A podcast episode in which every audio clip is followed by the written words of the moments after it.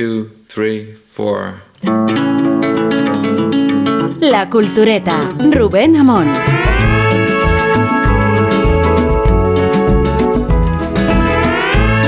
La serie, que era una parodia del nacionalismo, se llamaba Garaico Trueno, la historia de un desgraciado. Y la palabra desgraciado la pronunciábamos un poco a la vasca, desgraciado. No es un oyente ¿eh? el que ha hablado, o sí lo es, pero el otro día comparecía como invitado. Era Fernando Aramburo, que presentaba una novela que se titula Hijos de la Fábula, que publica Tusquets y que alude a la situación de Aser y Joseba, dos jóvenes exaltados, que en 2011, militando en la banda ETA, se van al sur de Francia y allí tienen noticia de que la banda se ha desmantelado y, y, luego a partir de esa frustración y de ese desconcierto no saben muy bien qué hacer con sus vidas. Hablábamos de Aramburu, estuvo en el programa de Alsina esta semana que dejamos atrás. Es el protagonista, como digo, de esta novela y también de la posibilidad de acercarse a la cuestión eterna desde el sentido del humor y desde el sarcasmo. Él ya lo hacía cuando estaba operativa la banda terrorista, ¿cómo no va a hacerlo ahora? que ha dejado las armas o que se han constreñido a dejarlas.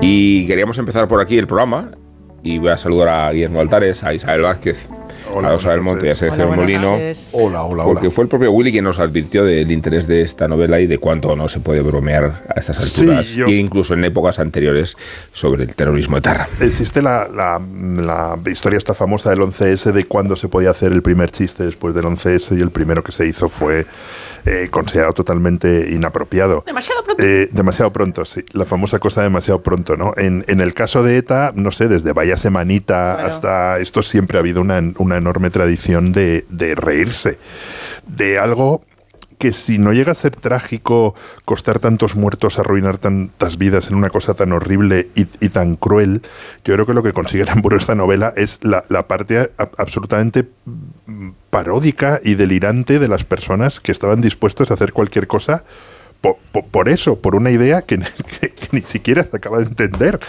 Entonces yo creo que está muy, muy bien visto estos dos eh, etarras crepusculares que se meten en una, en una granja en, en, en y que lo que esperan es, es eh, convertirse en etarras y asesinar a gente. O sea, realmente ellos todo el rato utilizan estas, esta, esta metalenguaje de ETA de vamos a hacer una acción. quinzas, una una quinza. quinza, que en realidad es matar a alguien y, Sí. y- y- y- y- O secuestrarlo. Claro, ha- hacerlo lo peor que le puedes hacer a alguien, que es matarle o secuestrarle, y eh, una cosa horrible, y, y a la vez tiene todo eso de parodia, porque ni siquiera se, se acaba de entender por qué lo quieren hacer. Uno acaba de tener un hijo que ni siquiera ha conocido y están ahí. Y entonces son dos personajes eh, patéticos que de repente se dan cuenta, y, no hago mucho spoiler porque es el principio del, del libro, se dan de repente la, la- banda se desmantela y ellos dicen qué hacemos y, pretenden formar su propio comando pese a que la banda se haya desmantelado. ¿no? Entonces la obra tiene, tiene mm, el, el libro tiene muchísima gracia y sí que te hace pensar un poco sobre lo, lo, lo horriblemente ridículo que fue todo eso, ¿no? O sea, no realmente que es que o sea, la, fue una causa ab- ab- ab- absurda. absurda que generó un dolor enorme, pero que visto, dice, si le quitas el dolor, si no sé qué, es realmente todo fue una, una, una enorme parodia, ¿no? Yo creo que eso está muy bien contado en la novela de, de Fernando, que ya mm, tiene dos, para mí, dos libros mm, maravillosos sobre in- e inolvidables sobre el, el- el terrorismo de ETA. Uno es naturalmente Patria, pero el otro son los cuentos de los peces de la peces de la amargura, de la que hemos hablado aquí, que es un, un libro realmente impresionante. Yo, bueno, lo, lo leí, esos libros que le sigues dando vueltas a cada uno de los cuentos, algunas escenas me acuerdo de una mujer a la que acosaban quemándole la ropa, tendía la ropa y se la, y se la quemaban. Eh, Como decías, eh, yo creo que, que deberíamos estar a estas alturas eh, eh, pues más relajados en el- a la hora de acometer parodias sobre cualquier cosa y es justo lo contrario. Es, es interesante pensar que cuando la banda estaba en activo era más fácil hacer comedia con respecto a ETA probablemente que, que ahora que a lo mejor puede ser más, la gente puede estar más a, a tener más a, a sí, suspicacia o más, o más estar más sensible con respecto a determinados temas. Aparte de Vaya Semanita, de los cuales, o sea, yo recuerdo mm, momentos gloriosos, incluso durante la, o sea, la, disolución de la banda.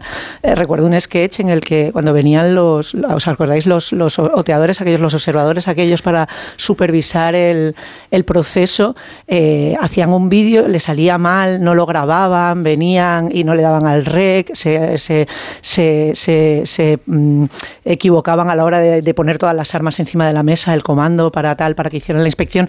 Luego eh, admiraban la, la, buena disposición de la Guardia Civil para hacer esos bodegones cada vez que incautaban armas en un, en un piso franco. Y dice, esto la Guardia Civil lo hace fenomenal y nosotros no somos capaces. Hacía, hacían sketches graciosísimos de cosas que eran terribles y que eran, eran, eran brutales. Es que la propia actuación de la banda cuando ofrecía comunicados o era muy paródico. con, con, las capuchas y, la, chapela. era eso es lo que hacía Vaya Semanita fenomenal. cómico no claro. la, la, realidad es para reírse de ellos. la realidad era cómica es que eso es lo que iba a decir cuando aparecían con, con las capuchas y unos llevaban los agujeros de los ojos de, una manera y otros de otra ya, la imagen esa era ridícula no necesitábamos Vaya Semanita para reírnos pero claro tenemos que volver siempre al idiota de Alanalda a decir a Woody Allen a, rompe, ¿no? A, tragedia, a tragedia más tiempo, ¿no?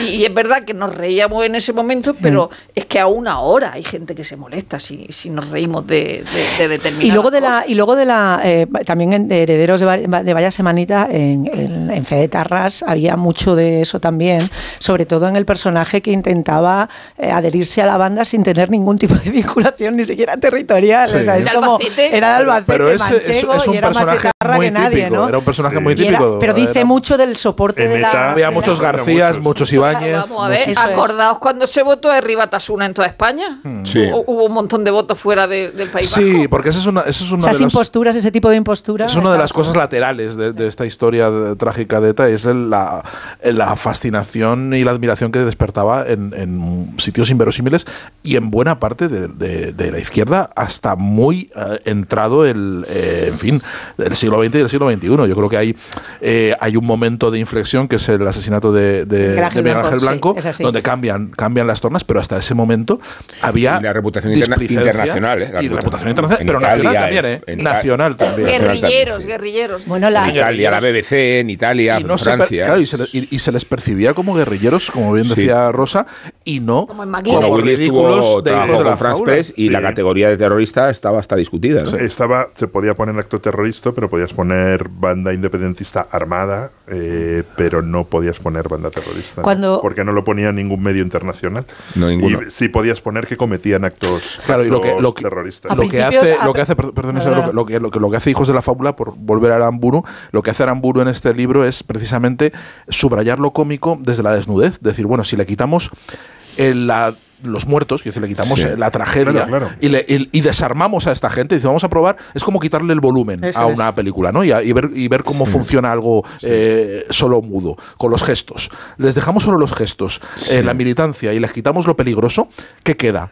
Que eran unos mimos patéticos. Es como cuando te, cuando te, ríes de Mussolini, ¿no? Si tú, bajas el sonido de Mussolini, lo único que puede producirte es carcajadas. Sí, sí, o, como ver, o como ver un discurso también de Hitler, también, ver un discurso de Hitler. La apropiación. gracia lo de Hitler cuando eh, eh, Hitler decía de Furtwängler que le gustaba mucho porque no hacía eso absolutamente ridículos gestos de, de director, cuando él mismo lo hacía.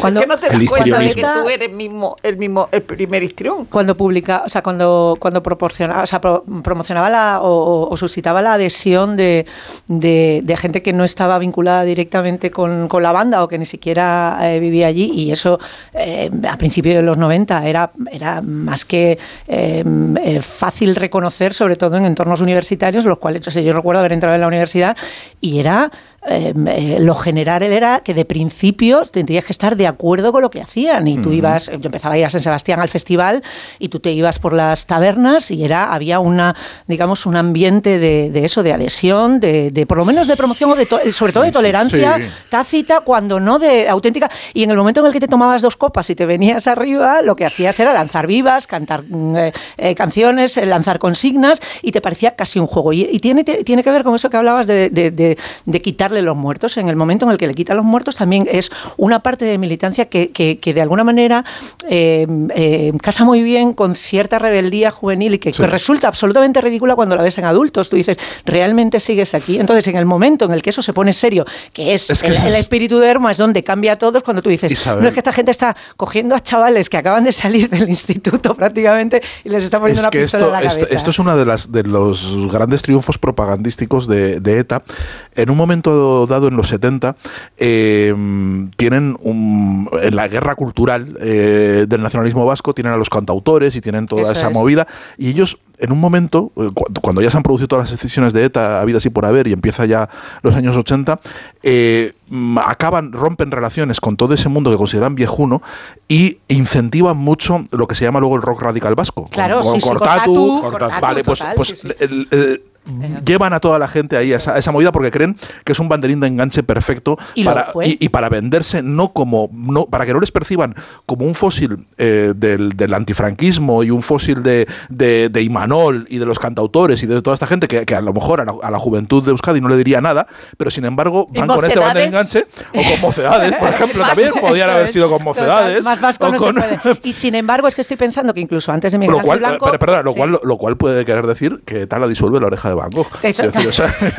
Una cosa por la otra, anclados entre mocedores y la, oreja de Van Gogh, ¿no? El, el vasquismo eh, amable. No, pero estaba pensando que antes de, Miguel Ángel Blanco es que se meten en la universidad a pegarle dos tiros a Tomás Valiente. O sea, quiero decir que es que ahí sí que hay una, un primer estadio en el que la gente dice, no, no, es que me han pasado por al lado en la universidad y se han metido en un despacho. Claro que, tanto vale la muerte en guerra civil de un soldado. No, no, no, porque Yo digo el reconocimiento. No vamos a entrar en la categoría de, quién, de, quién está. No, pero, pero hay un cambio de percepción. Pero Hablo de la enajenación que retrata el escándalo sí, sí, cómo se percibía antes. Claro, que de repente matas a un guardia civil y te parece que estás desafiando a la autoridad. Eso es una cosa propia de un razonamiento de un adolescente. Hipercor fue una cosa tremenda porque... idiota, pero Hipercor provoca el primer debate de terremoto interno dentro del mundo de HB que no había provocado un atentado unos meses antes donde se había volado un autobús de guardias civiles. A los guardias civiles les parecía bien, pero de repente cuando vieron que ya no eran guardias civiles, sino tan solo civiles, entonces cuando empiezan, ay, vaya, igual, eh, igual aquí, pero los guardias civiles te da igual, eso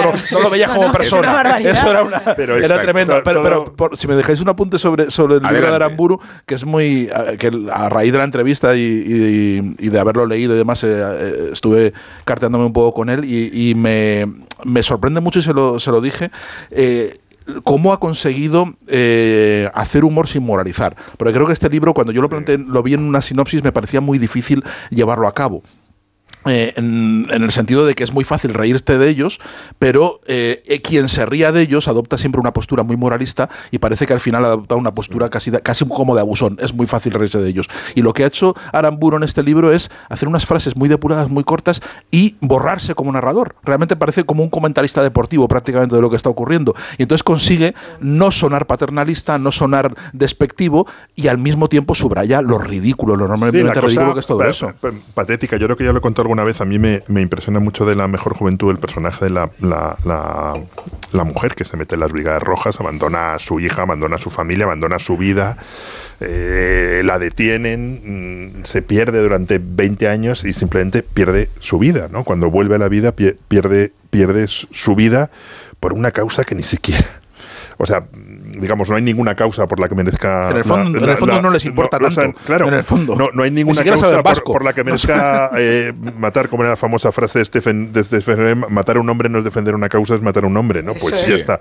Eh, pero, pero aquí es que ni siquiera se sabe la, causa, no es que ni siquiera se sabe de qué están hablando. O sea, es un misterio, es, un misterio, es, un misterio, yo creo que ahí lo, lo, ve bien y es verdad que es una novela difícil. Pero no está, no, no, está resuelto. Ese misterio no sé si lo resolvemos alguna vez, porque tú puedes entender entiendes, puedes entender la guerrilla, puedes entender una situación desesperada de, opresión en algún sitio y que la gente pues tire para adelante y, el tiranicidio, se ponga y el, tiranicidio, incluso pues eh, meterte, eh, vives en un país horroroso lleno de violencia, pues te tiras al monte, puedes entender esas actitudes, pero que alguien abandone una vida relativamente cómoda e incluso muy cómoda en uno de los lugares más prósperos del mundo, en, uno de los lugares donde mejor se vive. Para luchar contra la democracia. Para luchar mejor se come. para luchar contra, y, y, decida llevar una vida miserable de comando, de ir por ahí a, malvivir muy mucho y abandonando su vida por una causa que ni siquiera entiende y por, por, la que ni siquiera han hecho el esfuerzo de aprender el euskera muchos de ellos. Quiero decir que ni siquiera han empezado por ahí. No se entiende. Para mí es un misterio. Es un misterio enorme. Es, un misterio. Bueno, este programa se está haciendo justo en el umbral del 3 al 4 de febrero, aunque se pueda escuchar a cualquier hora, en cualquier momento, sea corriendo por la playa, sea planchando, Quiero decir, si señalamos la fecha en la que estamos haciendo el programa, resulta, Rosa, resulta, Isabel, me dirijo más a vosotras, que un día como hoy, hace 75 años, nació Pepa Flores. Anda. Llamémosla Marisol. estando contigo me siento feliz. Y nos da pie, nos da pie a, que Nacho Ibernón destaque en prime time, que nunca lo, ponemos tan pronto. Pues vamos a, a ver qué dice Ibernón sobre esta efeméride. El antiguo régimen no es la dieta de adelgazamiento que seguías hace años. El compromiso biomanán. Es la letrina oscura de nuestra historia en la que solo relucía ella.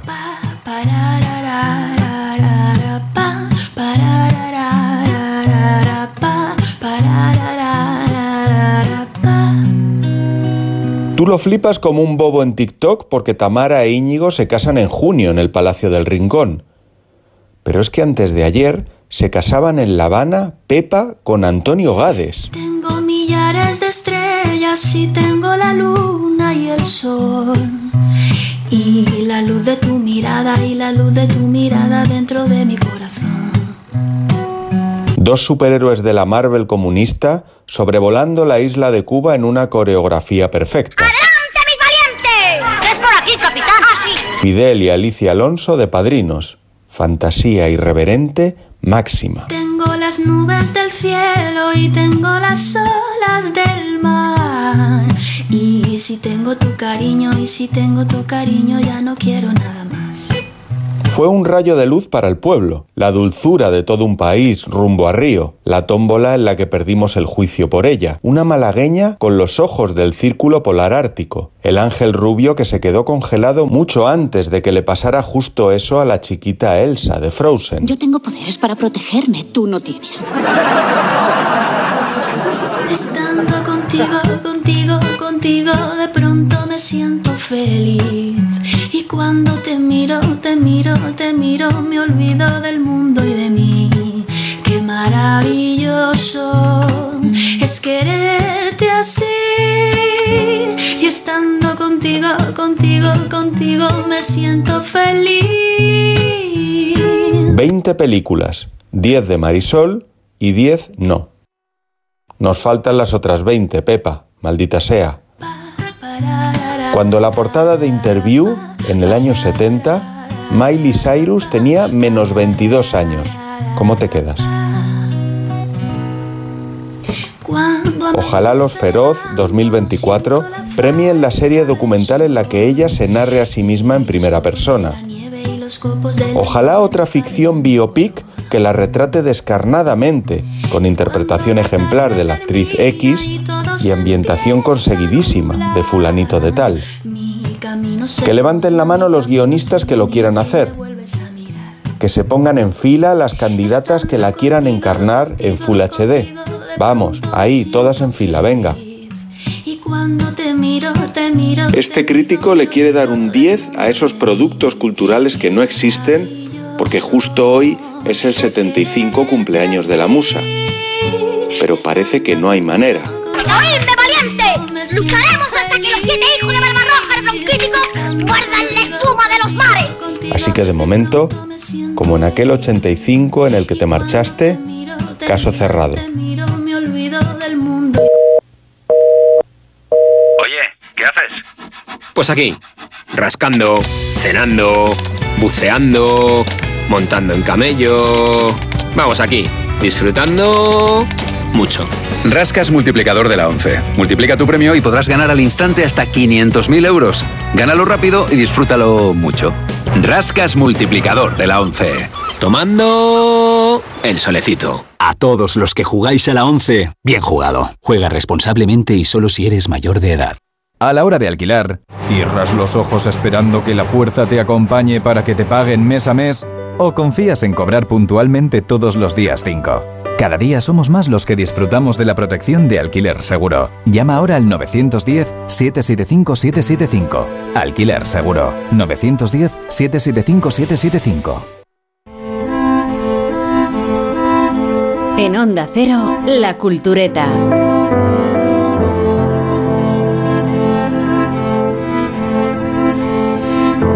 Montañas de Portugal hay un convento famoso por cultivar el mejor lino del país.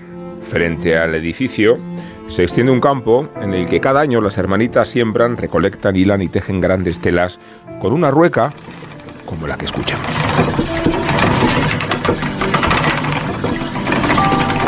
Después las tienden frente al convento directamente sobre la hierba para que blanqueen al sol. Las lavan una y otra vez hasta que parece que ha nevado en las montañas. Tan famosas son las telas de las monjas que la Casa Real Portuguesa las usa para fabricar las sábanas de la noche de bodas de las princesas. Después de consumar un matrimonio, era costumbre que la sábana blanca no se lavara ni se usara nunca más, porque contenía el testimonio de la virginidad de la novia. En ese convento portugués existe una galería con una larga hilera de marcos dorados. Cada uno de ellos contiene un retal de la sábana real de boda. Debajo, una cartela con el nombre de la princesa correspondiente. Donna Cristina, Donna Inés, Donna Jacinta Leonora, Donna María. Los retales se conservan como los componentes de un relato, los personajes de una novela, los sucesores de un trono. Si uno se pasea por la galería de piedra del convento viejo, llegará hasta una tela que no es igual que las demás. La cartela no hay ningún nombre inscrito y la sábana enmarcada es de lino blanco como la nieve. De una esquina a la otra es una página en blanco. Y es costumbre que las nobles portuguesas peregrinen hasta el convento para admirar las telas. Y es frente a esta tela anónima y acusadora donde permanecen de pie más tiempo. Y es frente a esa tela donde las monjas jóvenes y viejas, incluso la madre abadesa, quedan sumidas en la más profunda reflexión. Estas monjas, ni este convento, ni este lino existen en realidad. Lo que acabamos de leer y que ha escrito nuestra guionista, Ana Ramírez, son partes de un relato firmado por Isaac Dinesen, el seudónimo bajo el cual se escondía la escritora danesa Karen Blixen. El relato se llama La página en blanco y lo sacamos a colación con motivo de la serie biográfica que acaba de estrenarse en filming, Memorias de una escritora. En el cuento, Blixen se pregunta qué clase de sacrificio o de obediencia obligó a unos nobles portugueses a colgar su vergüenza en las paredes de un convento. La obsesión por aquella página en blanco y la fidelidad al relato puede trasladarse a la vida de la escritora, sobre todo al momento en que arranca la serie de filming. Tras un intento de suicidio y el fallecimiento de su amante, Karen Blixen regresó desde Kenia a su Dinamarca natal para recluirse. Hacía años que se había instalado en Nairobi con su marido y primo segundo, el varón Vor Blixen Fineke. En África, la escritora contrajo la sífilis que la mataría después, en Dinamarca por las infidelidades del varón Blixen. La gestión de la plantación de café de la que vivían fue tan ineficaz que les conduciría a la ruina. Y en África, Karen Blixen conoció al piloto inglés Dennis Finch Hatton.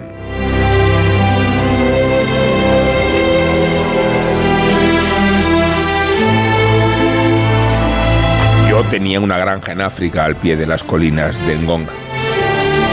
Y ya saben el resto. La relación de Blixen y el piloto, prototipo del aventurero inglés, quedó plasmada en las memorias que publicaría con el seudónimo de Isaac Dinesen y en la película de Sidney Pollack, Memorias de África. Aquella fue la obra que consagró a Blixen como escritora, pero antes había publicado sus relatos cortos. Tras la muerte de Dennis Flinch en un accidente de avioneta, la baronesa llegó a Dinamarca para recluirse y escribir siete cuentos góticos que Hemingway alabaría y que el New York Times catalogaría como un milagro oscuro. Desde su regreso a Europa, Blixen se dio a la escritura como una página en blanco. Murió en Dinamarca, en su casa, de desnutrición, y ya lo hemos dicho, por los estragos de la sífilis. Tenía 77 años. Era una escritora de fama mundial. La última etapa de su vida, la más oscura, inspiró la película El Pacto, que se estrenó en 2021. En ella se recoge el testimonio del poeta Torkil Bjornbrink, que aceptó la tutela de la escritora en su casa del norte de Copenhague. Ella, 63 años, él, 29. Ella le prometió la gloria literaria a cambio de obediencia. Después el poeta publicó un relato de aquellos años en los que contaba haber pasado temporadas recluido, aislado de su familia e inmerso en una relación abusiva con la escritora. Pero la serie que nos ocupa comienza con una Karen Blixen sola y rota, decidida a sondear la página en blanco de su literatura, ya que el resto del mundo no valía demasiado. ¿Qué era la página en blanco para Karen Blixen? ¿Qué significaba la sábana sin nombre? Cuando el narrador es fiel, eterna e inquebrantable la fiel a la historia, el final es el silencio quien habla. Cuando la historia ha sido traicionada, el silencio no es más que el vacío. Para nosotros, los fieles, cuando hemos dicho nuestra última palabra, oímos la voz del silencio. Querida madre, he perdido la granja. Perdóname. La enfermedad me ha agotado.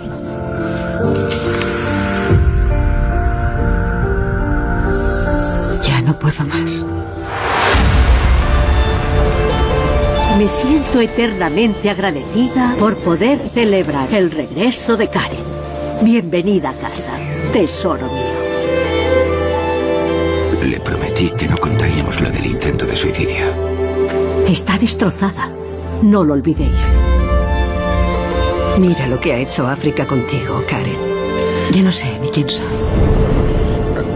Karen Blixen, la serie, su obra, nos las has propuesto tú, Guillermo. Estás teniendo mucho protagonista en este programa, ¿no te parece?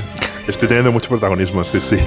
Eh, ahora, le, vamos a zurrar por la, serie. Por la serie. La, serie ya es para morirte. la serie que, que, a mí me, me, me, ha gustado mucho es un poco como... Oh, ya empezamos, ya empezamos mal. Ya empezamos como Memorias de África pasadas por, pasadas por, por Berman. De hecho, no es una ¡Ala, casualidad. por, por favor, o sea... dale, Willy, dale. Tú, no es una casualidad que... Voy a bajar el, el sonido porque me estáis dejando solo. Sí, sí, sí. Vosotros os lo perdéis. No, no, es como ver, que perderme, he visto Fanny, tres episodios. Como Fanny Alexander. Como Fanny Alexander. Sí, sí. Deja de hablar a Willy y, luego y de hecho el, el, el, pacto, la, la, película de la que, de la que hablaba eh, Rubén es de Billy August, que es uno de los, de los uno de los discípulos de, de Berman. De la película me, me, me gusta ver la vida de ella después de, de África. Me, me, gusta ese personaje tan complejo. Esta mañana hemos estado hablando de, de Tar y, y, tiene muchos puntos de, de, conexión con esa directora cabrona, porque ya eh, había un testimonio de una sobrina suya en una, en una biografía de, de Dominique Samper que decía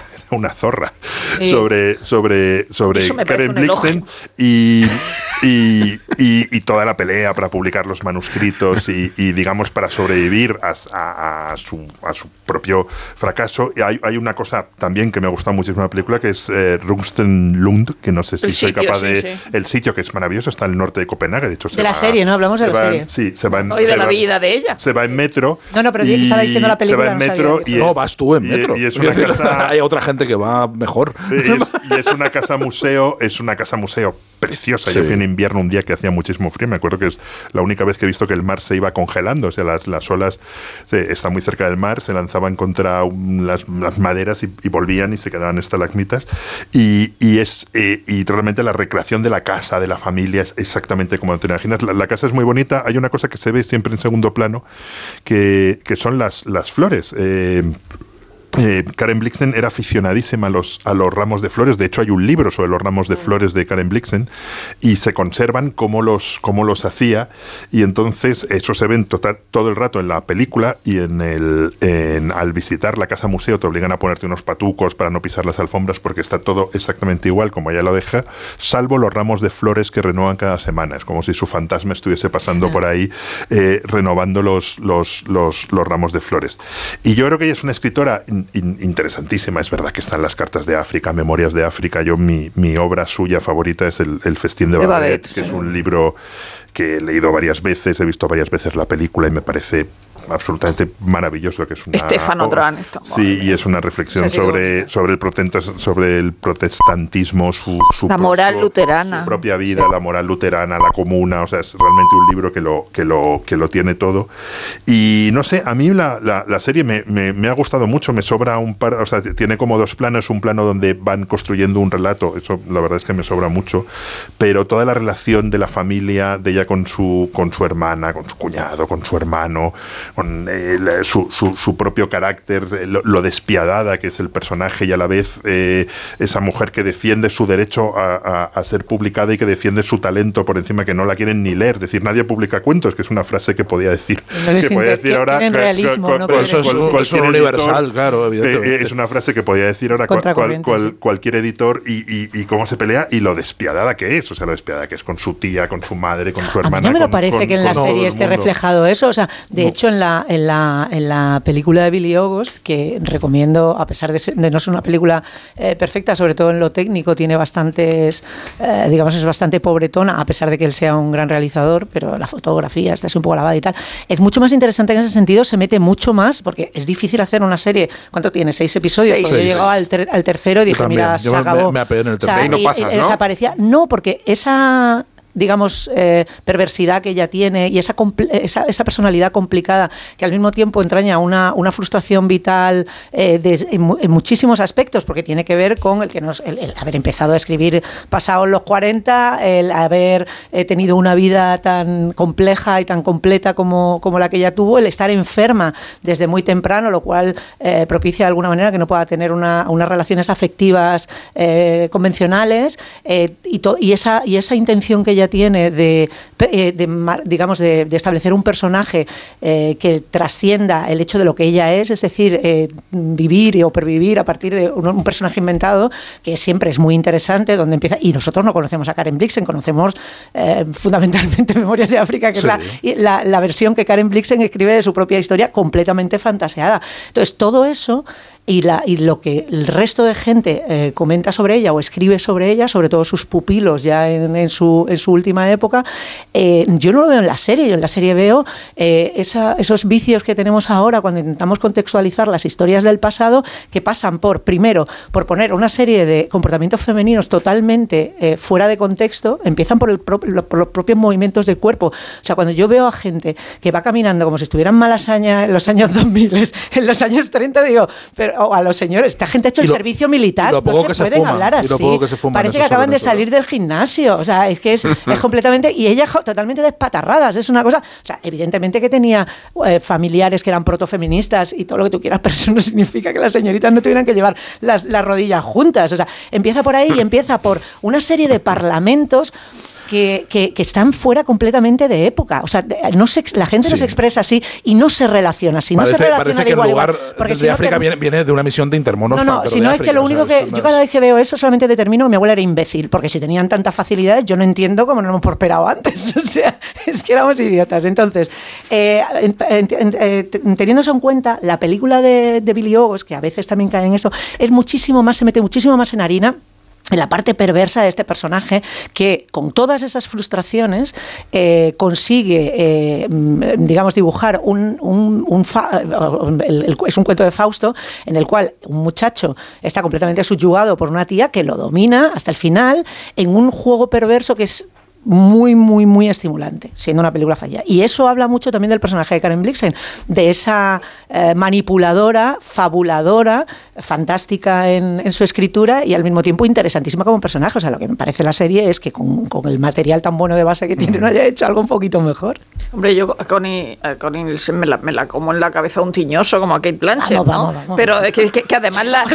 y, rociada de mierda, ¿eh? Rociada de mierda. ¿Cómo? A ver, ¿cómo? A ver, repitamos.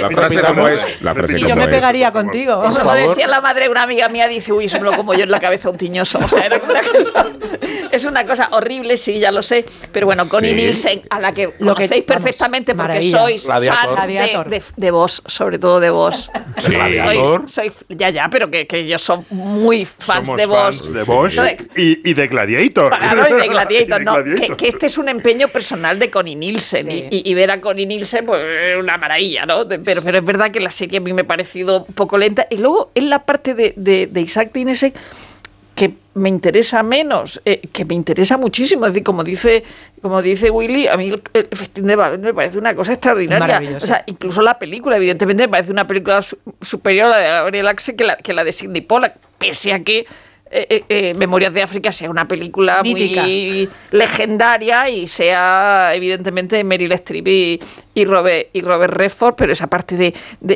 ahí Isaac Dinesen no parece una persona interesante, es decir, eh, como escritora es muy interesante y su vida es interesantísima, Sí. pero es que eh, solo el periodo que va eh, en los meses en- de 1959, de enero a abril, que se va a Estados Unidos por única y Tiene en una frase famosa, tiene una foto famosísima co- con Marilyn Monroe. Claro, Con no, no. Miller, sí, sí, es que, sí, es que ese, ese periodo que ya va invitada por la Fu- Fundación Ford, es que parece la parte más interesante. ¿Por qué no hacen la serie con eso? Aunque es verdad que no podría ser Connie Nielsen porque era un esqueleto andante eh, eh, en ese momento. De, de hecho, solo comía uvas blancas, ostras y champán. Y Carson McCullers tuve que ir a buscar la uva blanca y la, y la ostra y, y el champán. Porque era lo Davis de última época. De es- hecho, tiene no, no, no, es mucho más. digo que está súper delgada. Sí, sí. está- No, no, es que a los tres días de, de esa comida en casa de Carson McCullers con Marilyn Monroe, eh, eh, la, la ingresaron por malnutrición. Sí, sí, sí. Y de hecho, cuando ella muere, eh, y en ese momento pesa 36 kilos, es decir, que, que no es solo la sífilis, sino que tuvo una Es operación. que ella de tuvo estómago, dolores durante toda la vida. Tuvo pues, una estuvo- operación estaba- de espalda, una operación de Claro. estómago. eh, eh,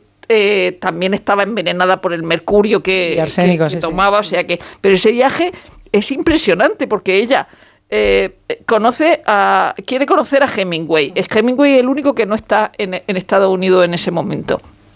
Pero eh, Carson McCullers se, se, se, adoraban mutuamente, una por su libro, eh, Memorias de África, y la otra por el corazón. O sea, se, admiraban profundamente.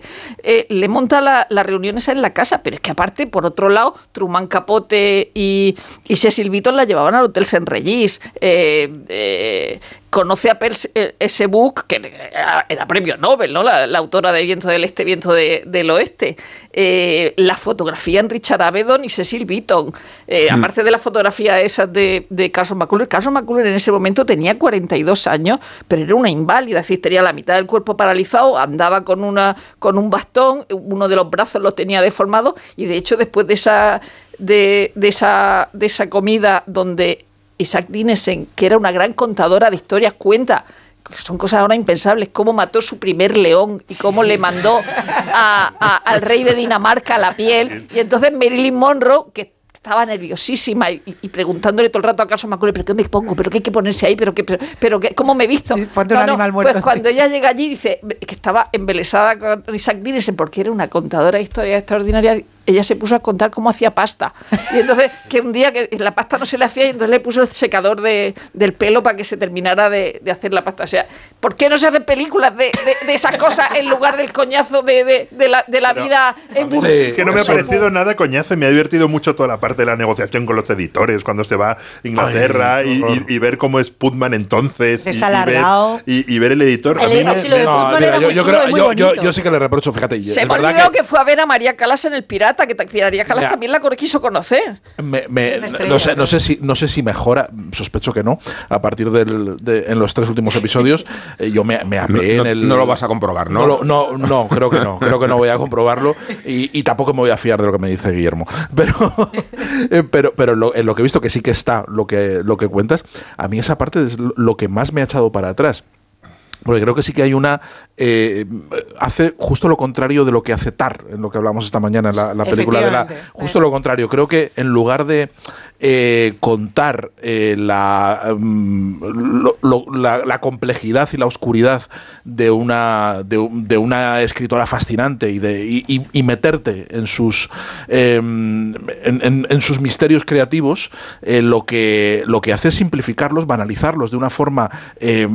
Ridícula, eliminando toda, toda la complejidad eh, y llevándola, convirtiéndola casi en una especie de, mm, de ser muy banal, muy banal. O sea, la, Karen Blixen de esos episodios es una persona eh, tremendamente banal que está preocupada por los huerfanitos que ha dejado en Kenia, que quiere montar una especie de, de ONG y que tiene un discurso casi Contemporáneo. Un discurso muy contemporáneo, que no casa con el discurso suyo, ya, no, no, fue una militante anticolonialista, ni mucho menos, sino todo lo, en fin, tampoco todo lo contrario, pero desde luego no todo fue. Lo contrario. Tampoco todo lo contrario, pero tampoco no era, fue eso. No era especialmente racista pero porque no era, había estado educada eh, por su padre, que No era digo que fuera tal, racista, pero, era, pero era clasista. Pero desde luego no era una cuestión, una no, le preocupaba clase, la justicia social, le, le, bueno, le traía aprendió, totalmente sin cuidado. Aprendió, aprendió las lenguas, o sea, tenía una visión de no era, África. no era un racista de la época. por interés antropológico también, Sí, bueno, pero, pero- tenía una visión de África, pero- por lo menos de lo que yo no, la, visión que ella tiene diferente es a sus contemporáneos. Sin duda, pero sin mucho duda. más No era Agatha Christie, ¿no? Guillermo, duda. pero mucho más compleja, mucho más compleja de lo que sale en la, en la serie.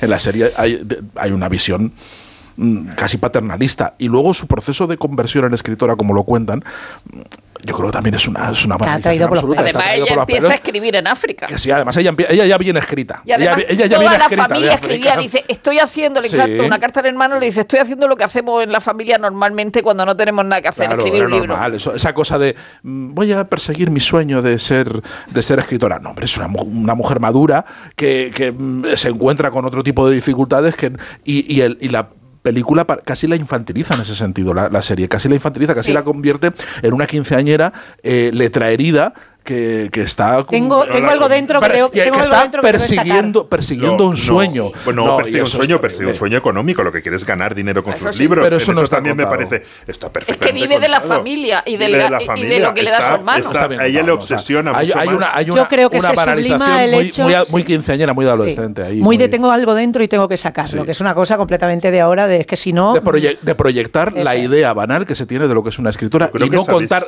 y no contar Creo que se habéis confundido de serie. ¿Eh? No, No, no, yo Mira, creo que habéis visto. Puede ser con, ese horror vacui musical todo el rato, la banda sonora Mira, por detrás, el sobre el melodrama, proceso- el tono de sí, melodrama todo sí el tiempo. irritante. Insisto, horror. sobre el proceso creativo y sobre el estímulo del proceso creativo, de verdad que la peli de Billy Ogos es muchísimo más interesante.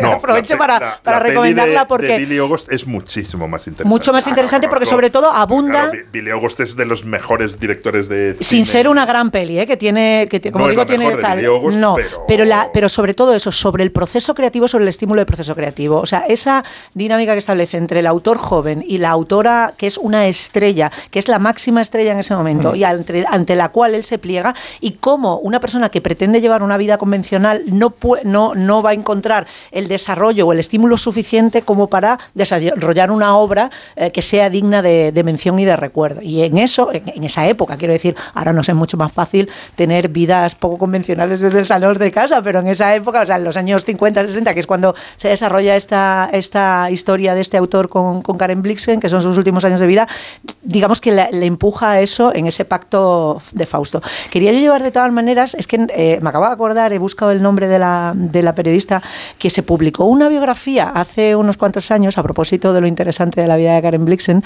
eh, en el que se afirmaba que la relación de, de Denis y de, Karen era mucho, o sea, todavía más, más compleja todavía, y eh, se incidía en el hecho de que él hubiera sido homosexual, o en este caso bisexual, porque sí que parece que, que hubo eh, carnalidad, porque claro, ella... eh, en todas sus relaciones posteriores, el problema que ella tiene, la limitación que tiene, es que ella tiene sífilis, entonces Claro. eh, eh, pues no puede llevar una relación eh, convencional. Y eh, también el hecho de que, eh, por ejemplo, en esa No relación puede, que no está puede tan idealizada... en una célula eh, de, de- Barcelona. de de- como policía Como infiltrado, policía ¿no? infiltrada para, no puede- para no seducir. puede. Pues esta, esta periodista eh, in- insistía en, eh, en el hecho de que él era homosexual y que la, la unión de ellos era más espiritual que física. Y sin embargo, la hermana pequeña de Pero Karen le lavaba el Blixen- pelo. que es lo que nos interesa. Ahí, eh, estábamos Sin dando embargo- muchas vueltas para llegar a ese momento. Eh, Sin embargo, la hermana de Karen Blixen eh, insistía en que ella se había quedado embarazada y que había abortado voluntariamente por, eh, digamos, por indicación de, de Denis, que como sabemos era uno de estos hombres que le gustaban a ella, eh, insensatos, eh, eh, irresponsables y truán, viva la vida, un un truán, truán, que un era señor. lo que, lo que a ella le, lo que a ella le gustaba. Ahora hablamos pero de es, los 90. Pero es interesante la cantidad de versiones que hay y cómo la única que quedará será la de Memorias de África. es la única. Hay un libro que yo me, pero es súper divertido. Me, acordé que lo tenía, que era mi hermana Tane, que es de Thomas Dickinson, y entonces habla de la infancia y de la vida de, o sea que todavía puedes complementar la, la el libro no lo conocía. el, el, la infancia en Rungenstrun. Esto, sí, como se diga, yo sería incapaz de pronunciarlo sí, como como de Pippi Landström, pues sí, pues eh, eh, es un es un libro que, que, que escribe la hermana el hermano, que es ocho, años menor que ella, pero vamos, que completa el retrato de la, de la serie, que bueno, que no, que no es que esté tan mal. Daba para mucho, daba para mucho más. pero que Isaac es, es, mucho más interesante. Está desaprovechada, es una ocasión desaprovechada. El personaje es mucho más interesante de lo que lo retrata la serie, muchísimo más. Rungenfund, no sé cómo se dice. Sí, Lund. Creo que lo podemos dejar ahí si queréis. ¿eh? Tu danés guay. Habla, habla danés en la intimidad. podemos, si queréis, dejar el debate de la pronunciación en, en, danés. Eh, bueno, iba a contar una anécdota de un señor del Opus que tuvo mucho poder y que en la canonización de Esquiva de Balogar le sorprendió mucho que hubiera unos africanos bailando y cantando. Uh. Y decía, eh, cantaban en negro. la misa luba. Unos señores cantando en negro. ¿Eran raperos o qué? Era suajidi, pero... pero son las monjas de mi colegio. Para este sujeto, unos africanos cantando era cantar en negro, ¿no? Eh, como un idioma el negro, eh, ¿me entendéis? existe un término americano para eh, definir eso, ¿no? Sí. la, manera de hablar de los negros americanos sí que tiene un término propio. Este no era tan sofisticado en slang, era una especie de categoría racial lingüística. lo, cuento yo en el libro cuando... era, un, hablando en claro caso de racismo. No, cuando, cuando íbamos a hacer la primera comunión, mi hermana y yo, y mi, y mi madre le llevó un disco a las monjas, que era un LP donde era la primera, un, lado, un lado de misa criolla y el otro de misa luba, las monjas cuando vieron el negro ese, que era una negra, luego yo me di cuenta que era una niña. Dije, no, ¿qué, qué, qué, qué era eso? que vamos a poner música de negros. bueno, este programa de hoy, en realidad, eh, pese al preámbulo, que se ha hecho largo, no porque lo haya sido, eh, va sobre los 90. Sí. los 90. Y el preámbulo va a ser de Venegas, metido un poco en JF, porque hablando como va a hablarnos del deporte en esa década, lo va a hacer desde la perspectiva un poco insólita, a partir de Nirvana y de Pearl Jam. Estos últimos eran muy de básquet, muy partidarios de Seattle Supersonics, que es un equipo de la NBA que no existe, pero que en aquellos años de los 90 existió y mucho.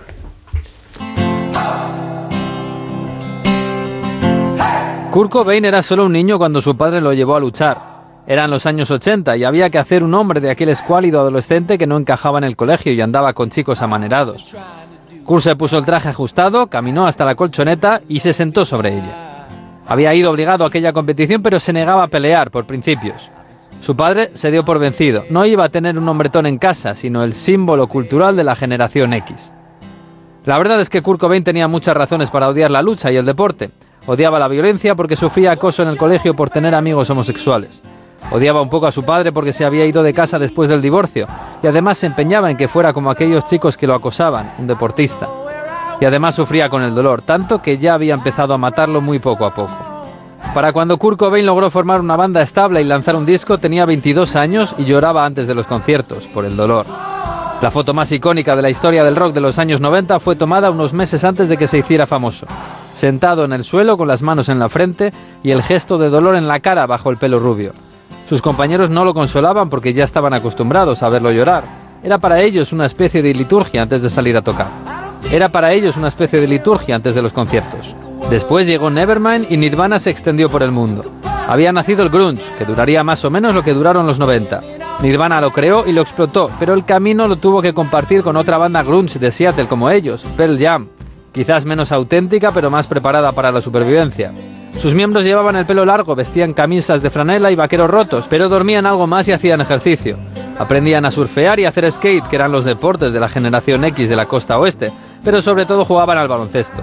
Eran unos locos del básquet, hinchas de los Seattle Supersonics, un equipo de la NBA que ya no existe. De hecho, le pusieron a la banda el nombre de un jugador, Mookie Playlock, y a su primer álbum su dorsal, Ten. Después se fueron de gira y se bautizaron ya como Pearl Jam, la marca con la que recorrerían la costa del Pacífico junto al trío de Nirvana. Su bajista Jeff Amen recordaría años después cómo Kurt Cobain y Courtney Love se reían de ellos porque jugaban al baloncesto. Kurt se hizo adicto a la heroína y se disparó en la cabeza con una escopeta en su casa de Seattle. Encontraron su cuerpo tres días después. Era 1994 y en muchos institutos españoles hubo lágrimas por el símbolo de una generación enfadada. Pearl Jam sigue tocando hoy para muchos de aquellos chicos que ya son mayores. Oye, ¿qué haces? Pues aquí, rascando, esquiando, viajando, navegando. Vamos, aquí, disfrutando mucho. Rascas multiplicador de la 11. Multiplica tu premio y podrás ganar al instante hasta 500.000 euros. Gánalo rápido y disfrútalo mucho. Rascas multiplicador de la 11. Estrenando casa. A todos los que jugáis a la 11, bien jugado. Juega responsablemente y solo si eres mayor de edad.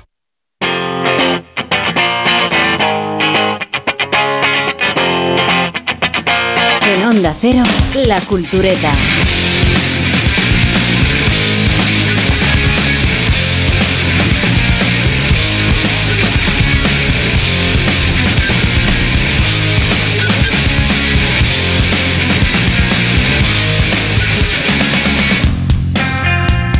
Pues vamos a hablar de la década de los 90 y como quiera que Guillermo Rosa y yo mismo la hemos vivido mucho más que los otros tertulianos culturetas, Igual- igual- seremos, igual no. seremos nosotros tres quienes dispongamos de más tiempo y de más criterio.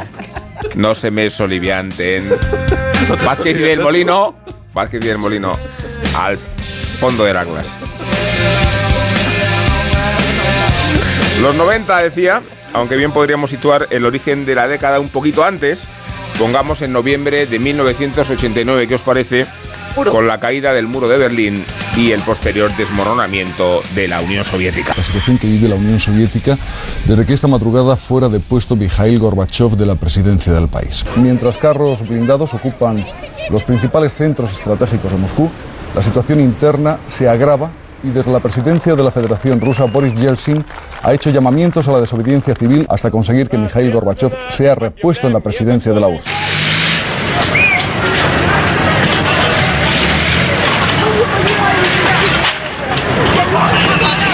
Ahí tenéis a Pedro Piqueras en televisión española, aunque fue justo en 1990 cuando comenzaron las primeras transmisiones de Antena 3, esta casa, marcando el paso de Canal Plus y de Telecinco en las licencias privadas. Mamá Chicho me toca, me toca cada vez más. Mamá Chicho. Claro, no iban a ser todas buenas noticias en la década de la que hablamos, todo lo contrario. Los 90 los caracteriza la catástrofe de la guerra de Bosnia y el colorario de Kosovo en el gran genocidio balcánico. Mamá Chicho me besa, me besa, me besa.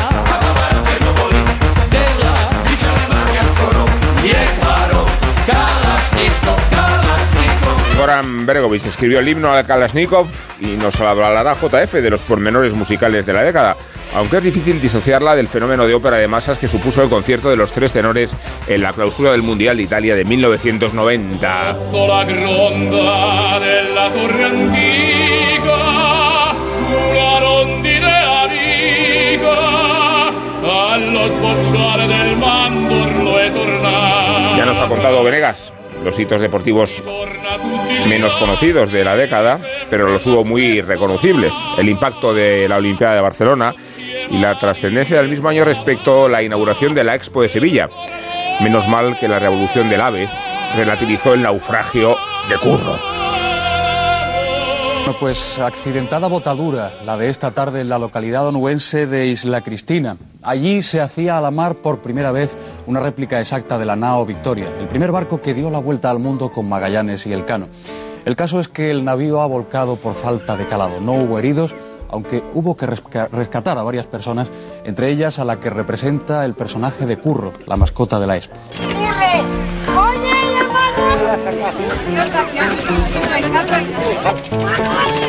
El accidente se ha producido poco después de la botadura.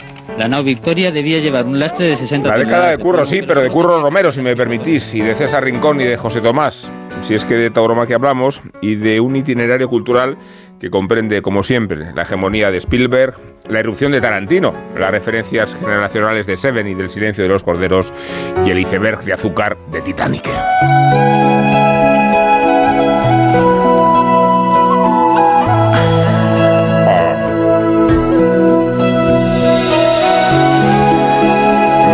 Los oyentes, pero en este momento tan tierno, me enseña Isabel Vázquez dos volúmenes que tiene delante de sí misma. Uno es Generación Titanic y el otro... ¿Cómo hemos, cambiado? ¿Cómo hemos cambiado? Los dos de Juan, Sanguino. Y aparece en uno una... El propio Curro, ¿no? El propio Curro. En una atracción de feria abandonada parece ser. Sí, y después aparece el- la generación Pretty Titanic. Woman, con- Tarantino. Bien, bueno, fue ese año, eh, 1998, en el que se comercializó el Viagra, la gran erección de una década que fue noticia por la liberación y la victoria de Mandela, por la gloria y la caída de Clinton, por la llegada de Hugo Chávez al poder y porque Aznar sucedió a un tal González en la Moncloa. Quiero deciros que comprendo y no solamente comprendo, sino que comparto y agradezco vuestro apoyo, vuestra ayuda y vuestro entusiasmo. Tantas cosas pasaron que no es fácil organizar un inventario, pero hasta el más superficial de los análisis requiere que nos acordemos de la oveja Dolly, de la Primera Guerra del Golfo, de la reunificación de Alemania y del Tratado de Maastricht, conscientes como somos del impacto planetario que supuso la muerte de Lady Di.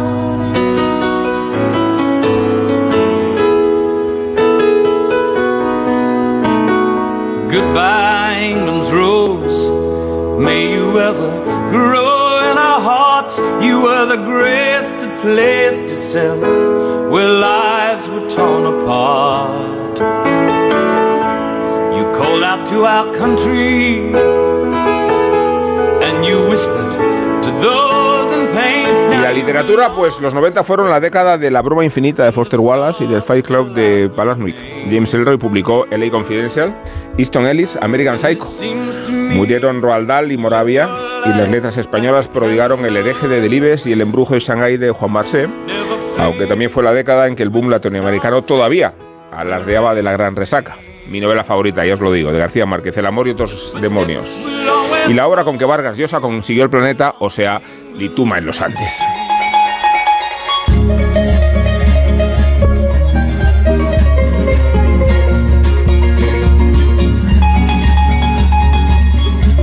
Los 90. Los recuperamos no para estimular la nostalgia de Willy y de Rosa, que ya eran periodistas pluriempleados en la década que descubrió el genómana, precipitó Internet y catapultó los realities televisivos, sino porque la editorial Planeta ha publicado un ensayo de Chuck Klosterman que se titula precisamente en los 90 y de que vamos a hablar en los próximos minutos, conscientes de que el dios de aquella época se hizo aire y se llamó Michael Jordan.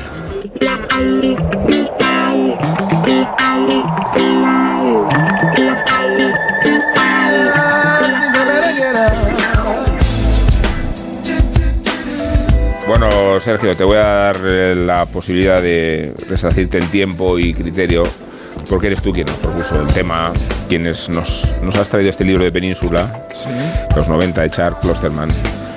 En su portada aparece un teléfono, una- un teléfono con cable. teléfono ¿no? muy raro, con cable y con las tripas que se Un le ven. góndola. tripas, Un góndola, Un pero un góndola góndola, pero no como el, como el góndola que yo tenía Un en góndola casa de mis transparente. padres, que, que era de color crema, este es transparente y es bastante...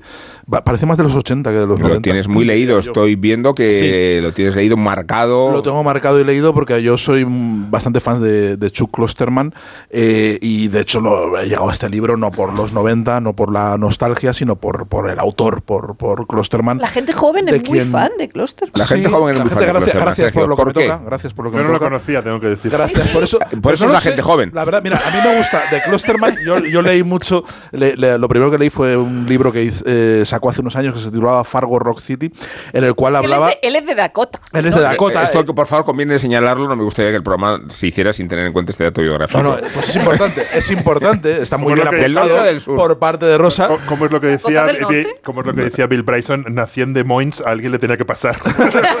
pues eso Fargo, es de, película del de 96, y es un, película eh, noventera donde las hay. Claro, y es un ensayo que habla de su, de, de su juventud, de su, de, de, de su juventud tosca y, y, muy rural y muy bruta en Dakota y cómo eso le ha Mm, le, ha, hecho ser un inadaptado en Nueva York cuando se convirtió en, eh, un periodista cultural eh, destacado y premiado que escribía en el New Yorker y que, en fin, que era, estaba en la crema y, en, y lo hipster.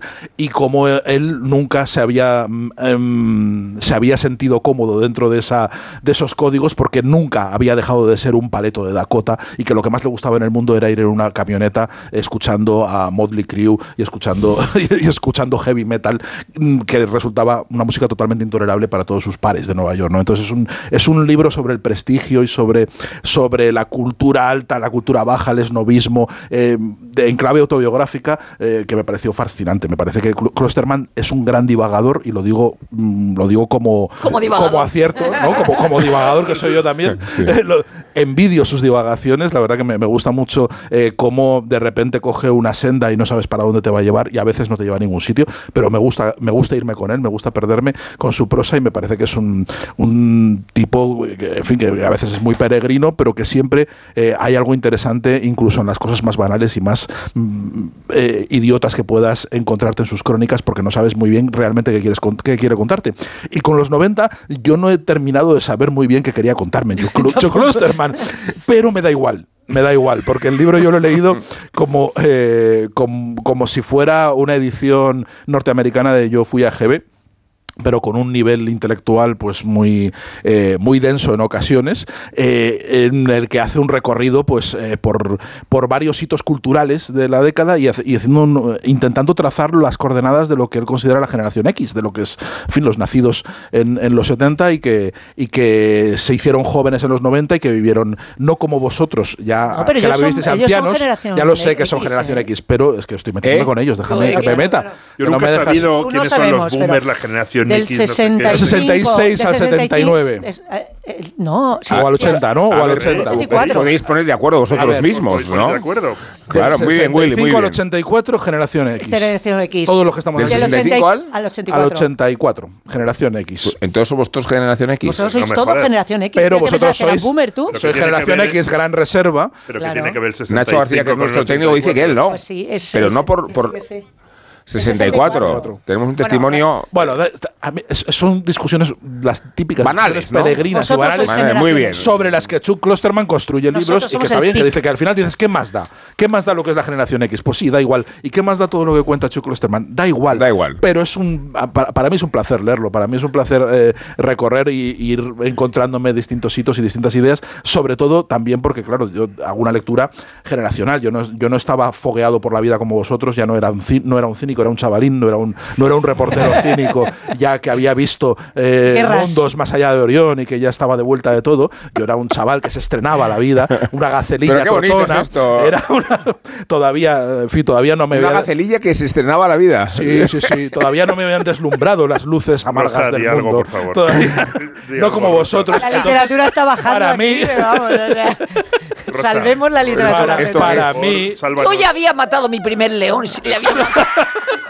Rosa llevaba ya 12 leones. Rosa había mandado la piel al rey de Dinamarca. Entonces, para mí. Creo que era la culata de las copetas contra Yo ya había sacado a hombros a César Rincón en las ventas. Claro, ya habías, ya habías Como capitalista. Unos cuantos, unos cuantos toros. Pero, pero desinteresadamente. Y, ya, y, ya, habías visto a María Calas y habías visto de todo. Sí, sí. Habías visto ya de todo. de todo. Lo habías, estabas ya de vuelta. Pero para mí era todo nuevo. Para mí en los 90 era todo nuevo. Eran todas las primeras veces. Las primeras veces de todo. Entonces para mí... Este programa es un despropósito, a pesar, hay, que, decirlo. A pesar de que el libro está eh, exclusivamente centrado en Estados Unidos y es un libro para americanos y donde no hay ninguna referencia a algo que no sea americano. Con, esta interpretación del libro no se lo va a comprar nadie. No, no, me da igual, con leerlo solo yo me da igual. De que el libro no interesa nada.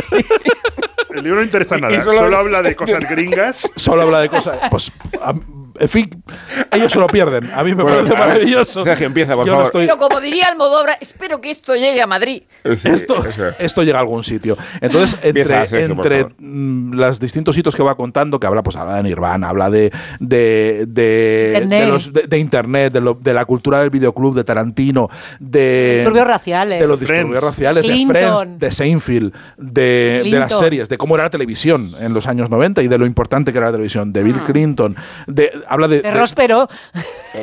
De las elecciones, de las distintas elecciones y del sistema político estadounidense. Y cómo la política y la cultura pop se, entremezclan, ¿no? Eso está, eh, está muy bien. Intenta trazar eh, como una un, un de la, de, la generación, ¿no? Y hay algunas ideas que va lanzando que me parece que son muy interesantes. Y una es la que, que dice que habla que, tiene mucho que ver con, eh, la razón, yo creo que por la que por la que intuyo que Chuck Klosterman ha escrito este, este enorme tocho, que es eh, la relación que la relación que la generación X sea lo que sea tiene con la nostalgia tiene con la con el pasado no y hay una, una serie de reflexiones en las que dice que, que en los 90 nace una forma de ver el pasado de que, se ha ido imponiendo con el paso del tiempo y que es un poco distinta a como, la, como lo veían eh, las generaciones anteriores. Y él habla de la intelectualización. Él dice que eh, mm, los que vivieron en los 90 eh, tienen una... Me, me acabo de distraer muchísimo, Guillermo Altares. sigue, Sergio, por favor. Dice, dice habla de, cómo se, de, cómo se ha ido viviendo la, la, cultura, la, nostalgia, ¿no? Dice, la cultura estamos dejando hablar mucho sin, sin trolearle, ¿no? Realmente no, que va, pero sí, constantemente. Si todavía no ha empezado. Pero es que ¿qué dice le acabe. Por el amor de Dios. O sea, comete la gacela estoy, de una puta Estoy imitando, estoy... ¿Qué dice Estoy, sobre quienes vivimos la década de los 90. Dice, la cultura pop que los jóvenes adultos de los años 90 idolatraban se basaba a menudo en un mito, dicen, la creencia dogmática de que las cosas que les habían encantado de niños las habían apreciado con mentalidad de adultos. Y ah. ahí habla de que... Mm, a partir de entonces lo que hacemos es intelectualizar la cultura popular y es un debate que hemos tenido aquí en la cultureta y, que, y, sobre el que Rosa se pronuncia con muchísima vehemencia y, donde yo le, tiendo a apoyarle, que es como eh, mm, cosas que se hicieron sin reflexión, para usar y tirar, para el disfrute, para el goce, se van reinterpretando y se van viendo eh, con el paso de los años con un significado y con una cosa cultural y con una densidad. Hasta dogmático y dogmático incluso. Y Chuck Klosterman dice, esta manía, esta maldita manía, empezó en los 90. empezó en los 90, Y a partir de ahí ya todo se ha ido cuesta abajo. Otra de las reflexiones eh, unida a esa, que es súper interesante del libro de Klosterman, que yo comparto el entusiasmo de Sergio por, él, es la que tiene que ver con la cultura y la, mercantil, y, la relación con el éxito. ¿Cómo? la, mercantilización de la cultura de los 80, efectivamente, hace que en los 90 eh, estés todo el rato despreciando tener éxito, y eso el mayor exponente es, Nirvana, Y, es, y es Kurt Cobain, es eh, el éxito tiene que venir por casualidad, tú no puedes perseguirlo, porque eso va en contra, contra a lo que es esa ambición desmedida de, de los 80 y esa, ese objetivo de ir a, triunfar eh, sobre todas las cosas, y si no te lo creías había que fingirlo. O sea, era algo que o lo tenías eh, y, lo despreciabas completamente, o si realmente lo ambicionabas tenías que fingir que no lo querías, que es una cosa fundamental para entender cómo se desarrolla el arte durante los años 90.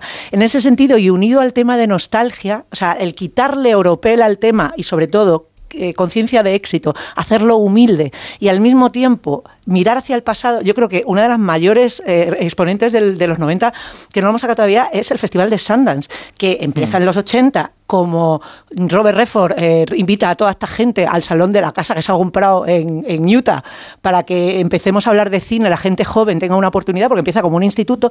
Y en los 90, en el momento en el que el cine indie se convierte en un negocio, eh, gracias en gran medida a un mogollón de gente, pero sobre todo a la adquisición de Miramax por parte de Disney, es decir, gracias a la acción de Harvey Weinstein, criminal convicto y violador, y Ah, violador, otra, otra cosa y en el criminal libro. violador. es, incapaz, es incapaz de decir Harvey Weinstein sin poner siempre una Sí, nota. Siempre como caído en desgracia. Cuidado, cuidado, sí. cuidado, que Cuidado que per- estamos- Perdónenme, uy, dice Harvey Weinstein, Sí, sí, uy, sí, perdón. uy, tiene perdón, mogollón perdón. de escrúpulo. Pues mira, Harvey Weinstein es probablemente la persona más determinante del cine de los 90, es quien hace que el cine, que, que el cine comercial, perdón, que el cine indie se convierta en cine comercial.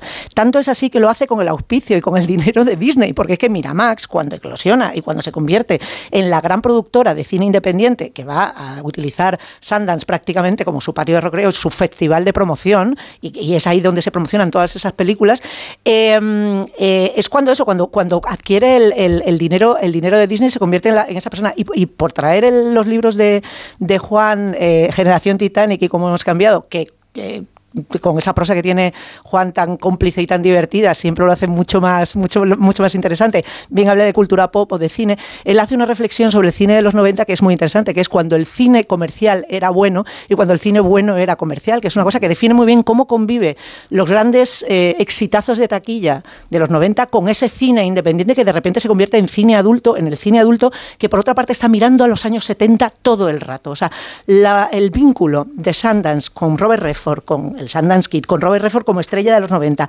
expandido a los 90, al gran éxito del cine independiente, pero que se convierte en comercial con- en contraposición a lo que habían sido los 80, eh, colonizados por los Joe Dante, por Steven Spielberg, toda esta gente, es esa conciliación de la que habla Klosterman. Es que la es- nostalgia y, la- y el quitarse una- importancia. En un sitio, tesis. perdona, en un festival de cine donde todo el mundo va, recordemos, con un plumas, en zapatillas, con UG y sin pintar. Es una, es una de las Ah. tesis del, del libro, que, la- que, más que en los grunge que 90 eso. hay una nostalgia de los 70 constante y un intento de, de- de buscar referentes constantemente en los 70 eh, porque se desprecia. Se desprecia la, la década anterior de los 80 y se busca en los 70 ese espíritu un poco también de andar por casa. O sea, la- es una década en la que todo está muy descuidado, muy de andar por casa, donde no hay eh, utopías, compromisos, donde no eh, todavía no han llegado la polarización que él anticipa al final del libro. Dice, no, la, la política daba un poco igual. Eso, eso es la tesis de sí, Klosterman, ¿eh? es- es una y, y década- una cosa, es solo, solo el, el, eh, el último apunte que me he quedado antes sobre, sobre la, cómo se perciben las cosas. Él hace una, eh, cuando aborda Seinfeld y cuando aborda la, la- la tele de los, de, de los 90, él dice, dice, bueno, claro, es que ahora mm, tenemos un culto por Seinfeld, hay un culto por la tele retro o por la tele de los 90, ¿no? Dice, pero claro, entonces, aunque tenía unas audiencias muy superiores a las que puede tener Juego de Tronos, dice, no importaba. Dice, no, si te perdías un episodio de Seinfeld que lo echaba en ese momento, a no ser que lo grabase, te lo has perdido. Dice, la única forma de recuperarlo, dice, la única forma de recuperarlo era ir o a Nueva York, a Los Ángeles, a una filmoteca o a la cadena de televisión a pedir que te dieran una, una, una copia para poder verlo. Dice, pero claro, dice, nadie estaba lo bastante loco como para hacer eso. Dice, "Mm, aunque te importase, aunque te, aunque te diese rabia perderte un episodio de Seinfeld, fingías, fingías que no que te daba igual, porque, porque, porque en realidad todo daba igual, ¿no? Y Yo sí creo que las, o sea, no creo re- realmente hay, hay, hay, hay décadas en, en las que cambian las cosas y, y décadas en las, en las que no, incluso siglos en los que cambian las cosas y siglos en los que no, como el, el libro ese tan bonito que tiene Renoir, el director de cine, sobre su padre, A- Auguste, Ah, sí. Auguste Renoir, donde cuenta cómo Jean Renoir crece en un, en un mundo totalmente dife- diferente del Auguste Sí. Y, y también los, los 90, que es verdad que fueron una época, yo qué sé, desde el punto de vista personal, me convertí en periodista profesional, no sé qué, no sé cuántos. Ya pero es fogueado, verdad fogueado que, por la que- vida, que si miras la- las, muchas de las cosas que ocurrieron en los 90 en diferentes órdenes, sí es una década que cambian. El, el- la más obvia es Internet, pero El por genoma. ejemplo, el, genoma. genoma, luego hay una cosa que es el, el gran salto de los efectos especiales.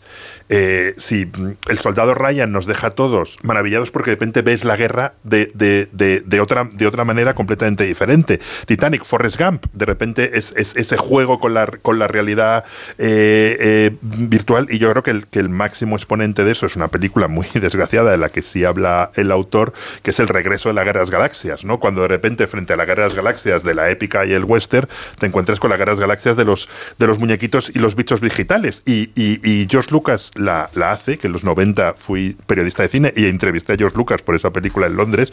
Claro, él dice que la hace en el momento en que se da cuenta que los efectos especiales están preparados para hacer eso. Y le influye mucho el, sol- el- el soldado Ryan, le influye mucho Forrest Gump y dice, ya tenemos los efectos especiales para hacer Para la hacer esas Galaxias historias, Ah, que yo quería. Entonces es un cambio fundamental. Yo en los 90 es la primera vez que hago una compra por, por Amazon, que me parecía me pareció mágico. Luego aquello se convirtió en una máquina de explotar. Pero, ahí, habla de, de del, estreno de la amenaza fantasma y de la decepción enorme, que supone, dice, para la gente que, que, había sido niña. La, vi en Londres, luego la, la volví a ver en Madrid. Entonces es, es una década en la que cambian muchas cosas profundamente, realmente profundamente. Eh, también habla del efecto 2000, ¿no? Pero que, no, no, ocurrió nada. Estábamos todos, me acuerdo que habíamos llenado las bañeras, por si decías, joder, por si nos quedamos sin agua, por si falla todo. Luego no, no, no ocurrió absolutamente nada, pero sí de repente es una intuición de eh, el futuro de las máquinas, de no sé qué. Y los 90 hay una peli bastante olvidada que que vamos, a lo mejor me, decís que no está tan olvidada, que es Días Extraños, es una película ah, de Ralph Fiennes en que habla de la realidad virtual. De Bigelow, de Catherine Bigelow. De, Catherine Bigelow, de la capacidad. Claro, esa película es magnífica. sí, sí, sí, esa es buenísima. Para grabarlo todo e intuye lo que está ocurriendo ahora mismo en Estados Unidos, donde cualquier violencia policial está grabada y es en torno a una violencia policial que se graba y, cómo tratan de, ocultar la cinta porque si no estalla la ciudad. Y entonces eh, resumen muy bien los 90 y resumen todo lo que cambia en los 90, porque esa peli era ciencia ficción y ahora mismo no, o sea, si hay una peli de ciencia ficción que haya envejecido bien es esa, porque lo y, está, y tiene razón que está olvidada, ¿eh? Sí, sí. habla del futuro y la ves ahora y dices, es que cuenta exactamente, o sea, no, no intuye los móviles, sino que es un aparato como muy complicado que se meten, pero da igual. Eh, es, exactamente lo que ocurre, ¿no? Entonces yo creo que sí es una década muy importante y la, última cosa, ya no me enrollo más. O sea, no es solo generacional, es importante de verdad. Y luego es Los eh, Sopranos. no, es, no es solo importante porque Klosterman y nosotros lo hemos vivido. Claro, para mí es muy, de verdad. Los Sopranos ya es, el augurio de los 2000, o sea, esa es la lanzadera a los 2000. Y Los Soprano cambia la tele para siempre. De repente ves una cosa que no. Friends eh, Friends. Sí, pero Friends empieza en el 94 y Los Sopranos empiezan en el 99. o sea, Los Sopranos es la tele del, del, pasado. Y luego los 90, ya lo último que digo, acabaron con la, con la polémica más divertida, que si no os acordáis de los artículos de Rafael Sánchez Cerlos en El País, creo que eran cartas al, director, que mandaba cartas al director y le decían, pero hombre, Rafael, escríbete dos párrafos más y lo publicamos como artículo. Y decía, no, no, no, yo quiero carta al director. Que era poniéndonos a parir a todos los que pensábamos que los años 90 acababan en el 2000 y decían, no, no, el 2000 todavía pertenece a los años por cada cosa, 90. y entonces escribió no sé cuántas cartas hablando sobre del, eso. del 89, imagínate si hay flexibilidad. Lo, que hubiera dicho Ferlosio. Con las referencias temporales rosa, tus 90 y los 90. La, frase que más me gusta de, de, de este señor Klosterman, que yo cada vez que oigo la palabra, o sea, el término crítico cultural, me llevo la mano a la pistola, que no tengo, pero me gustaría llevar. ¿Te gustaría llevar? Estás hoy muy NRA, ¿eh? ¿eh? Estás pues, muy eh, asociación hay una frase que dice, el pasado es un vertedero mental, está lleno de recuerdos de los que nadie se acuerda.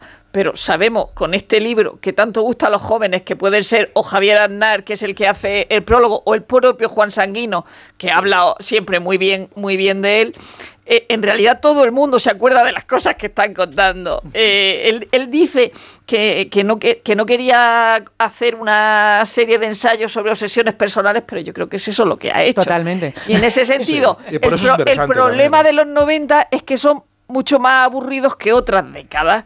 Eh, que Friends puede estar bien, eh, que Michael Jordan jugando al béisbol es una gilipollez, que David Foster Wallace se, quedó en nada, mm. que Titanic es horrorosa, que Matrix también lo es. Es decir, eh, solo concedo en, los, en los 90 que la última que la última gran película que se ha estrenado en los cines es El silencio de los corderos. o sea, eso sí, también, es los 90.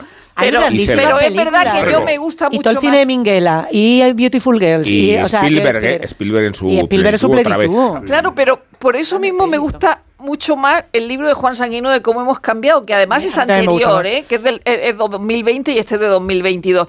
Y, y es verdad que hablando de cosas muy frívolas como, bueno, las mismas de las que habla este, ¿no? Es decir, Sabrina, Alcácer, que no es, que no es frívolo, el Messenger, Shakira cuando era morena, Ali McBeal, que te da para hablar de anorexia y bulimia, Operación Triunfo, el Arni, que visto el documental del Arni, lo que escribe Juan Sanguino en ese libro es muchísimo más interesante que, todo, el documental, eh, que todo el documental hecho. Eh, también, también eh, eh, Miguel Ángel Blanco. Es decir, Juan Sanguino habla de unas cosas que nos interesan a todos, incluido Loli Álvarez en Crónicas Marcianas o Belén Esteban o, David Beckham y la aparición de la, de la, del, del Ahora, solamente una, una postilla con respecto a Miguel Ángel Blanco y por unirlo con el tema de Aramburu del principio, el capítulo que, en el que él habla del espíritu de Hermoa de, de Miguel Ángel Blanco, que se centra en el concierto homenaje a Miguel Ángel Blanco es probablemente eh, una de las cumbres de análisis sobre el tema más interesantes de lo que yo he leído y sobre todo tiene, destila en un tema tan, tan terrible como este, un sentido del humor, o sea, hay un momento en el que es carcajada limpia leyendo sobre este tema y, es, y tiene la capacidad eh, de hacer eso sin perder en ningún momento de vista la, digamos, la delicadeza que tiene que tener uno a la hora de tratar temas tan, tan peliagudos. Y luego, volviendo a la televisión de la que hablaba Sergio, esa, esa parte interesante porque te dice, oye, que sí, que, que, que Seinfeld está muy bien, que Friends está muy bien, pero esas no eran las series que se veían. O sea, y entonces habla de, de, no, no, no, habla de Room for Two, que era una, una serie de, de, Patricia Gito, que luego haría todo el mundo quiere a Raymond, que sería otra de las, de las que veía todo el mundo, y, y los rankings de Room for Two que estaba un poco por debajo de Papá Comandante, que era lo que veía todo el mundo, y que eso nada tiene que ver con los gente que vio el final de Los Sopranos, ya no te digo Los Sopranos en general, sino el, sino el final de Los Sopranos, o El secreto de Verónica, que ha, muerto hace poco eh, Cristiali, en que tenía una audiencia semanal de 24 millones de espectadores. había, una reflexión en la que yo pensé mucho en, mucho en ti cuando la leí en el libro, sobre, cuando hablo sobre Fraser. De Fraser es la comedia que más, que más semis gana, ¿no? Y la más prestigiosa. Dice, es una comedia... Que no veía nadie. no, no, solo que no veía nadie, sino que es una comedia que va sobre gente que no ve la televisión. es, una, es, una, comedia sobre el esnovismo, dice, y gusta, y tiene prestigio precisamente porque es antitelevisiva. o sea, porque, porque es anticultura. Pero sí se veía, ¿eh? o sea, quiero decir, que no la viera nadie en esa época. quiero decir, Fraser, Y Fraser, Fraser es una serie de abierto, Fraser la veía muchísima gente comparado con cualquier serie de éxito de, Con respecto a eso y a ¿eh? cómo hemos cambiado por, por, titular, por coger el título de Juan Sanguino, es eh, una serie de los 80, hay una, una, nota a pie de página maravillosa sobre, sobre Hill Street, sobre Canción Triste de Hill Street, cuando Joyce Carol Oates decía, mencionaba que Canción Triste de Street era uno de los pocos programas que veían ella y el resto de los profesores de Princeton. Y decía que era una excepción a la regla según la cual el género televisivo era entretenido y a menudo muy divertido, pero ni intelectual ni emocionalmente estimulante. Tiró todo, Rosa, porque ese, artículo lo dijo en TV Guide. Ya, ya, pero estamos hablando de Hill Un artículo de, de, Joyce Carol Oates en TV Guide, es maravilloso. Hay, hay, una parte también que, aunque él dice que al principio que no, que no quiere hacer eso, porque dice que le, revientan mucho los libros de, historia o, o de pseudohistoria en los cuales lo que vienen es a desmentirte las cosas. Es decir, tú crees que las cosas pasaron como pasaron, pero los falsos recuerdos dicen que, no, que en realidad vamos a poner, vamos a ir al documento y vamos a ver cómo lo que tú recuerdas es falso, ¿no? Hay algunos pasajes en los, en los que eh, no hace exactamente eso, sí, pero sí rescata cosas insólitas, ¿no? Y a, mí me hizo mucha gracia eh, una, un, un artículo de Tony Morrison premio Nobel en The New Yorker, eh, hablando de, Bill Clinton en el año 98, en el que dice, este es nuestro primer presidente negro, más negro que cualquier persona negra de verdad que pueda ser elegida en vida de nuestros hijos, o sea, más negro que Obama. Después de todo, Clinton exhibe casi todos los clichés de la negritud. Nació pobre en Arkansas, en un hogar monoparental, es de clase obrera, toca el saxo y le encanta McDonald's y comer comida basura. Entonces pone, dice, imaginaos, esto dice, hoy Tony Morrison no lo escribiría. Bueno, evidentemente, pero, sobre todo porque se le echaría que en cine le dirían que ya no es suficientemente negra, probablemente. pero, quiero decir que es que tiene razón. O sea, quiero decir, para lo que se entiende como negritud, y entendedme lo que quiero decir, incluso, o sea, en el 98 Obama no estaba ni se le, ni se le esperaba, pero es que incluso con Obama en el, en la, en la, en el esto, en el, en la, en la, en el, en el cuadro, Clinton sigue siendo más negro que Obama en ese sentido, en ese, sentido social que se entiende la negritud. Colores primarios es de los 90. Es de los 90, claro que es de los 90. Como está Kathy Bates ahí y otra vuelta. la, muy bonita. La, novela esta que se publicó anónima nunca lo llegué a leer, pero Colores primarios me, eh, hace, hace, hablando de lo de Clinton, hace un análisis, de hecho un capítulo empieza así, de, de por qué no gana George Bush eh, el, segundo mandato. Es decir, que no tiene ningún sentido porque tenía incluso el grado de aceptación, incluso cuando dice leer mis mi labios no, no habrá más impuestos, no subiré los impuestos. Era el tipo con el que querían tomarse una cerveza. Claro, pero incluso teniendo el mayor grado de, aceptación, no, no, no vuelve a ser presidente. Y es una cosa eh, eh, rara que, que, él mismo analiza cuando, cuando gana Clinton. Ese, ese, capítulo está muy bien porque además es una cosa muy específica, la carrera de, de Clinton, Bush y Perot, y, y cómo la la, peculiaridad de Ross Perot altera completamente el sentido del voto, siendo... O Judy Holiday. Total, totalmente. Ahí sí, que hace un es lo de Judy Holiday los Isabel, ahí sí que hace un ejercicio de desmentir, porque sí que hay... Mm, cuando salió Trump, se, se, se identificó que Ross Perot era un precedente, o que venía ahí y, dice, no, él lo desmonta, hace un análisis totalmente. Y, de hecho es justo lo contrario de Ross Perot, era, era un exceso de intelectualización, efectivamente, cuando esto es la vulgarización. Pero es cierto que eh, es un, digamos, es una ruptura en la cadencia habitual de todas las claves que, de, los analistas de las elecciones en Estados Unidos. Tiene que ser más alto, pues a la 19% para este señor. Tiene que ser, eh, pues eso, o de un lado o de otro, y está polarizado. Y si, y si tiene algo que beneficie a, los republicanos porque es moderado, eh, los, los demócratas igual se van a sentir más inclinados. Y sin embargo, este tío es que se lleva casi el 20% de los votos teniendo una, eh, una campaña completamente marciana, completamente marciana. Bueno, pues si hemos hecho referencia por medio de Venegas a Nirvana y a Pearl Jam. Va a completar, va a completar eh, el programa JF refiriéndose especialmente a esta década. ¿Qué os parece que sea JF quien termine el programa con sus criterios prácticamente. Prácticamente ya, se acabó. Pero no porque... Se ha hecho más corta que TAR. Se ha hecho más corta que TAR. TAR es una, tenemos es muy TAR, es muy TAR. Bueno, vamos a escuchar a JF. Vamos a escuchar a JF, vamos a ver cómo vio él los 90 y, y si hubo mucho cadáver o no en esa época, porque se nos amontonaban los casos. Sí, ¿eh? sí eso dice Klosterman, que, dice Klosterman, que muere mucha... Pero sobre todo dicen los cementerios.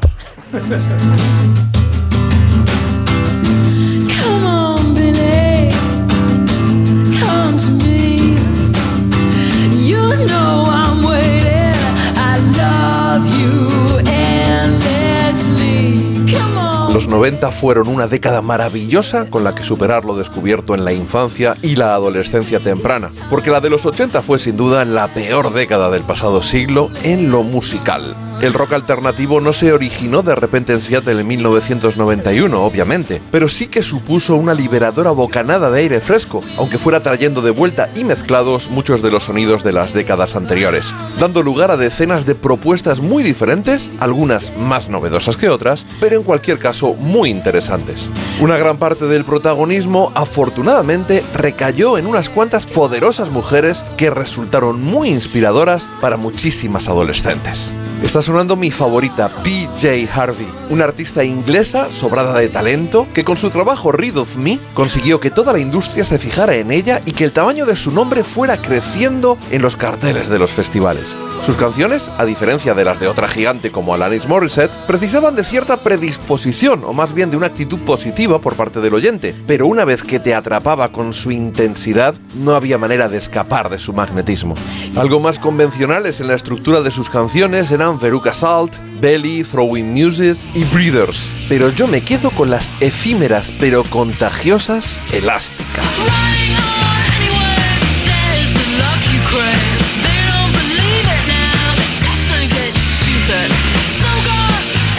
Supongo que debería hablar de Courtney Love y sus Hole, cuyo segundo trabajo es una auténtica maravilla, pero prefiero destacar la labor de King Gordon, bajista de Sonic Youth, una banda neoyorquina que en los 90 recogió los frutos de todo lo sembrado durante la década anterior.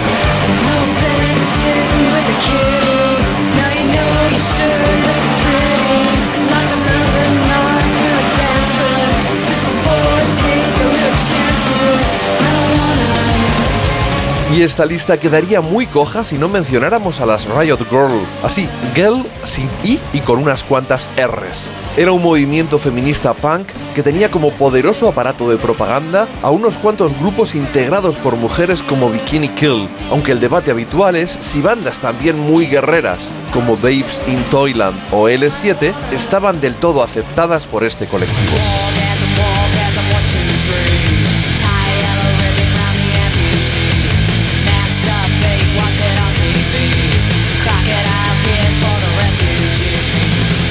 Os dejo con algo más ligero, pero igualmente interesante, con la escocesa Shirley Manson, que al frente de Garbage se convirtió en uno de los iconos más destacados de la década.